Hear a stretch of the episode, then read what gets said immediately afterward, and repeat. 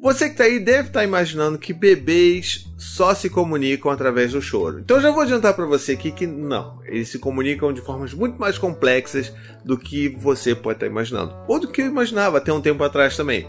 Mas tá tudo bem, a gente vai conversar sobre isso hoje. É um vídeo um pouco mais teórico, é. Até me vestir de uma forma um pouco mais é, elegante, apresentável, apresentável, respeitosa.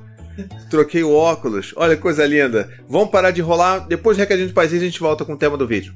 No recadinho do paizinho de hoje, uma coisa super rápida, super simples. Se você gosta desse canal, se você gosta do conteúdo que eu produzo aqui e você quer se tornar um apoiador, clicando aqui no botão do Seja Membro, você vai se tornar um membro apoiador do meu canal e vai poder acompanhar as coisas no, no backstage, entendeu? Vai ter acesso ao chat dos apoiadores, que a gente conversa, se ajuda, troca ideia, tem ideias, manda sugestões de temas. É uma coisa muito linda. E tudo isso a partir de R$ 7,99 por mês. Se você pode ajudar, é o quê? Uns dois cafezinhos? Faça isso pelo paizinho. Quem sabe se a gente não se encontra lá e troca uma ideia no chat. Clica aqui. Bom, então vamos lá. A gente está falando aqui de bebês pequenos, né? Então, bebês de 4 meses, um ano, aqueles bebês que a gente acha que só se comunicam através do choro, porque, né, enfim, que é a forma, vamos dizer que é a forma básica que as pessoas falam. Eu também costumo falar muito que é a forma básica, mas na verdade não é exatamente a forma básica de comunicação o choro nos bebês. Ela é tipo o último nível da forma básica de se comunicar. Entendeu a diferença? Porque assim, é como o bebê ele tá sentindo alguma necessidade. E aí ele tá, sei lá, com fome, tá precisando de colo, tá sentindo inseguro, inquieto, tá sentindo algum desconforto, ele vai através de alguns primeiros sinais sutis, ele vai tentar comunicar essa necessidade. Alguns bebês, quando sentem fome, começam a fazer movimento de abrir e fechar a boca. Você começa a perceber, aí vai crescer com algum desconforto, ela vai reclamar antes de tornar isso num choro de verdade. E aí a gente que está ali no dia a dia tentando desenvolver uma proximidade maior e sermos responsivos ao que os nossos bebês nos dizem, a gente vai acabar entendendo essas sutilezas. Ó, eu acho que ele tá com cólica, ó, eu acho que ele tá com sono. E aí você vai descobrindo isso e vai tentando né, desvendar o que, que o seu bebê está querendo dizer com você, mas assim, quanto mais você tenta, mais afiado você fica e menos o seu bebê vai chorar. Essa é a grande coisa da responsividade com relação aos nossos bebês. A gente vai ficando cada vez mais afinado, atunado ali e ele vai chorar cada vez menos. E isso é ótimo. Não porque ah, os nossos filhos não podem chorar, é errado e tal. Não, é porque na verdade o choro é aquele último etapa ali, é o último degrau. Então, se a gente consegue fazer com que, na maioria das vezes, a gente consegue atender sem isso escalonar para um choro, ele vai ser exposto a níveis menores de cortisol e isso é bom para o desenvolvimento dos bebês. Porque imagina, você tem lá o cérebro e ele está em pleno desenvolvimento, porque ele desenvolve pra caramba nesses primeiros anos de vida. E aí tá ali, tá ali, tá ali desenvolvendo, usando toda a energia que ele pode para poder desenvolver e criar novas sinapses e tudo mais. O tempo que ele vai estar tá lutando ou gastando ali é, de energia para lidar com, enfim, o cortisol, né, que é o hormônio de estresse que está irrigando o cérebro dele em alguma questão que esteja passando, isso tudo ele vai estar tá perdendo esse tempo que ele poderia estar desenvolvendo, né? esses recursos que poderiam estar sendo utilizados para desenvolver o cérebro do bebê. Não significa se o filho chorar uma vez, chorar três vezes por dia, quatro vezes por dia, significa que ele vai ter problemas de desenvolvimento cerebral. Não estou falando isso. Eu estou falando que quanto mais a gente consegue ter essa, né, essa ligação mais próxima, melhor para o bebê, melhor para a gente. E isso daí impacta diretamente no vínculo de apego seguro que a gente está querendo construir com os nossos filhos, porque é justamente esse lance de tem uma necessidade. Sei que meu pai ou minha mãe vai atender prontamente ou o mais rápido possível com uma seguinte solução X que vai resolver esse meu problema. Então isso vai ajudar a criança a criar essas ligações e vai se sentir segura no mundo e se sentir segura também com você. Isso é uma coisa. E aí você fica pensando assim: ah, mas isso não é verdade, vai assim. Bebês, bebês são bebês, bebês só choram e fazem cocô. Pode até ser engraçado. Pode até funcionar num show de stand-up que você esteja fazendo aí sobre filhos. Mas assim, não é verdade, né? A gente tem que entender que eles são muito mais complexos, são seres sociais e que estão desesperadamente buscando se vincular com outras pessoas. No caso nós, cuidadores principais. Tem um, assim, tem um experimento clássico incrível que eu vou falar um pouco agora sobre ele com vocês aqui, que é o The Still Face Experiment, que é o o experimento da, do, do, rosto parado, o experimento da cara parada, paralisada. O aqui, Hugo aqui me corrigiu, me fez a sugestão melhor de tradução pro The Still Face Experiment como sendo... Rosto estático. Ah, o experimento do rosto estático. Então tá bom, cada um traduz do jeito que quiser. Tradução livre. Esse experimento ele foi proposto pelo psicólogo Edward Tronick e ele é um experimento muito incrível porque justamente consegue mostrar pra gente as sutilezas na comunicação dos bebês. Então, explicando em termos gerais, ele pegava ali uma mãe e um bebê, bebês, né, bebês novos até um ano de idade, colocava um de frente para o outro.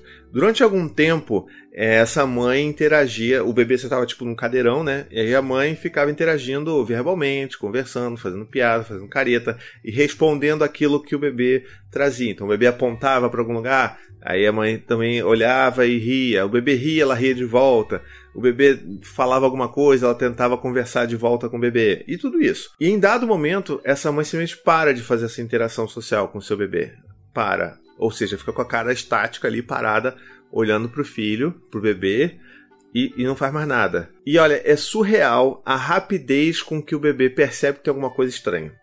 É, em questões de segundos, aquele bebê já percebe que não tem alguma coisa ali que não está certa, sabe? E começa desesperadamente a dar sinais para tentar trazer a mãe de volta para aquela situação que ele está acostumado, que ele está né, confortável e que ele se sente seguro. Então ele tenta sorrir, ele tenta apontar de novo para ver se a mãe olhava, né? Ele tenta falar alguma coisa, ele tenta dar um grito, mas você percebe que ao longo dos minutos, isso deve durar mais ou menos uns dois minutos, eu acho, esse experimento.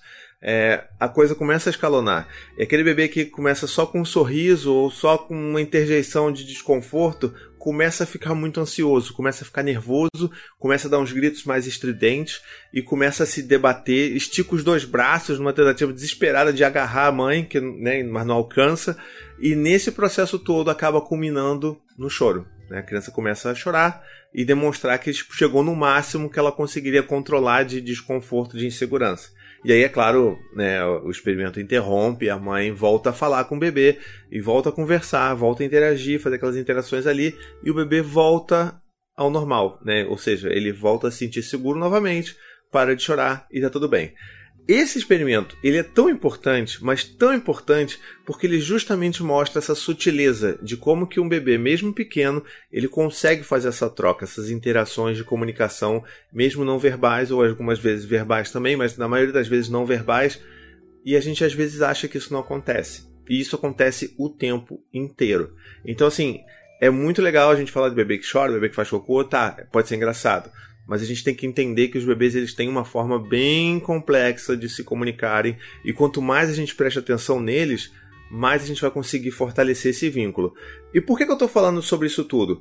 Porque tem um link muito importante. Esse, esse experimento ele não é, não é novo, né? ele já é, tem alguns anos aí que ele saiu, mas a gente consegue trazer esse experimento para hoje, para agora, aí na sua casa, para talvez esse momento mesmo você consegue reproduzir esse experimento com facilidade, às vezes até inconscientemente com o seu próprio bebê, e você não entende a reação dele. Sabe o que, que é? É, é o celular. Pois é, o experimento da, da face estática, do rosto estático, como o Hugo aqui me corrigiu né, no meu inglês horroroso, é, ele é reproduzido hoje, nesse exato momento, aí na sua casa, com o seu bebê. Quando você está olhando para o seu celular, com o bebê no colo. E assim, eu já fiz isso com a Maia, tá? Não vou dizer que eu sou perfeito, não. Você tá ali no celular olhando ali o Zap Zap, olhando o Facebook. Sei que o Facebook já meio que morreu, né? Eu não vejo mais, não. Tá ali no Instagram, tá comentário, isso aqui, pá, olhando ali alguma coisa, textão. Pá. Aí você esquece que você tá com o bebê no colo. E esse bebê, ele tá tentando fazer todas essas coisas que aquele bebê do experimento fez, mas você não tá vendo, porque obviamente você tá ali, ó. Então você está sendo o, seu, o próprio rosto estático do seu bebê sem um Edward Tronic atrás dizendo pra você fazer isso. Entende? Eu tô falando isso rindo, mas é um negócio muito sério. E aí, sabe o que acontece? Você tá fazendo esse experimento, mesmo sem ter sido convidada pelo psicólogo lá, mas o que acontece? O bebê começa a protestar. Você não percebe os primeiros sinais de protesto. E aí, daqui a pouco, o que acontece? O bebê começa a chorar, começa a ficar agitado e começa, às vezes, até bater. Tem bebê que dá tapa no celular do pai e da mãe, de tão irritado que ele fica com aquele negócio.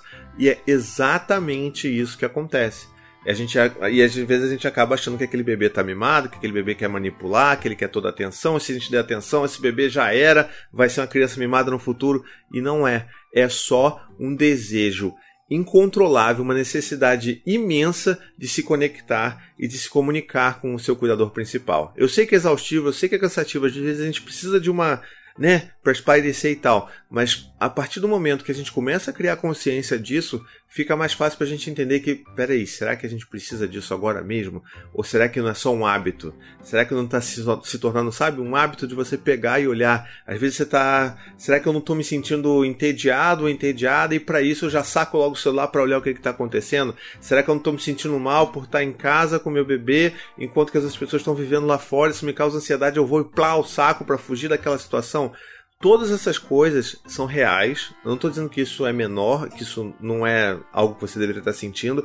São sentimentos reais e que a gente precisa entender, internalizar e perceber esses sentimentos, sentir esses sentimentos conscientemente. E isso vai tornar com que as coisas sejam mais fáceis, sabe? Não estou falando que você tem que lutar contra esse sentimento, mas sim, peraí, eu tô querendo agora pegar meu celular, mesmo com meu bebê no colo, porque eu estou me sentindo ansioso, estou me sentindo entediado Tá, então se estou me sentindo entediado, vou tentar fazer alguma coisa com meu bebê, tentar fazer alguma outra coisa diferente, vou tentar é, entender que as outras pessoas que estão postando fotos incríveis, viajando pelo Brasil inteiro, hum, provavelmente não devem ter essa vida toda maneira que tem no feed dos Instagrams delas ali, e talvez isso só me cause ansiedade, talvez eu devesse seguir menos pessoas. Olha quanta coisa pode se desdobrar de uma percepção que você faz sobre si mesmo, sobre como você está sentindo, a partir de um protesto do seu filho e como que isso pode, na verdade, beneficiar a relação que você está querendo construir com o seu filho pelo simples fato de que você está